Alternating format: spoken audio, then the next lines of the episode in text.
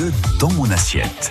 Ah oui, mieux dans mon assiette tous les jours du lundi au vendredi avec Mathilde Jarlier. Bonjour Mathilde. Bonjour Nathalie. Vous allez bien? Très bien. Bon. Alors, euh, on a parlé de jeûne, euh, intermittent, ouais, bah là, on va manger, permanent. Bah là, Euh, comme on va tout- se rattraper. Voilà. hein. Et, comme, et comme tous les vendredis, eh ben, je vous emmène à la découverte d'une d'une jolie table hein, de la Oui. région. Euh, on va partir en Haute-Loire, près de Vergonjon, Oui. euh, et on va remettre les pieds à l'école.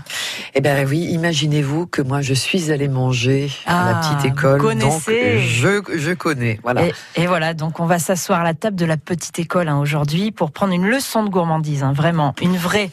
Le restaurant se trouve en lieu et place de l'ancienne école du village et Mhm. dès le départ, euh, quand on boit l'apéritif dehors sur la terrasse, on retrouve cette notion de plaisir simple. Mhm. Euh, c'est vraiment une notion importante. Et une terrasse entourée de végétation, hein, où les tables sont très intimistes, et le service et le sourire de la patronne, eh bien, mettent tout de suite dans une ambiance bienveillante. Euh, avec notre apéritif, on va déguster un punti, par exemple, et de la charcuterie délicieuse, tranchée finement, euh, qui provient d'une ferme juste à côté, hein, du GAEC de Monteil.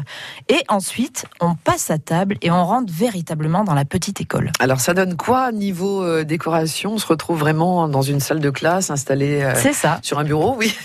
Presque. Hein. Eh Presque. bien, oui. En fait, oui et non. Les propriétaires ont réussi le pari fou hein, d'installer un restaurant gastronomique dans une ancienne salle de classe, euh, sans paraître trop nostalgique ou trop régressif. Régressif, mais ça tu fais Euh, du bien la régression aussi, moi oui, je trouve, ça- de temps en mais hein. voilà, ils sont pas trop tombés dans le dans la caricature, on va Mm, dire. mm, Euh, la salle est hyper élégante, vraiment. euh, la vaisselle aussi, et on va en fait trouver des petits éléments qui nous plongent dans cet univers de l'école, avec des livres posés sur les tables euh, en bois, avec des encriers qui font partie de la table, hein, des porte-plumes dressés à l'entrée, euh, un grand tableau noir avec quelques jolies phrases gourmandes écrites à la craie, euh, et même quelques jeux en bois pour nous faire patienter entre les plats.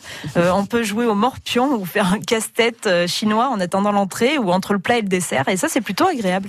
Et justement, on mange, on mange quoi alors Mathilde à la petite école? Eh bien, euh, oui, hein, rassu- rassurez-vous, on ne vient pas que pour le cadre. hein, Ouais. euh, et la déco à la petite école, hein, mais bel et bien pour se régaler. Alors c'est pas comme à la cantoche, hein, Eh ben, pas on est euh, loin de la cantine, jambon oui, oui. ou macédoine. Non, on n'est pas du tout sur ce registre-là. En entrée, on aura par exemple en ce moment un Saint-Pierre avec des petits pois ou des escargots dans un petit bouillon, avec un assortiment d'herbes fraîches et des artichauts. C'est très frais, Mmh. c'est très bon.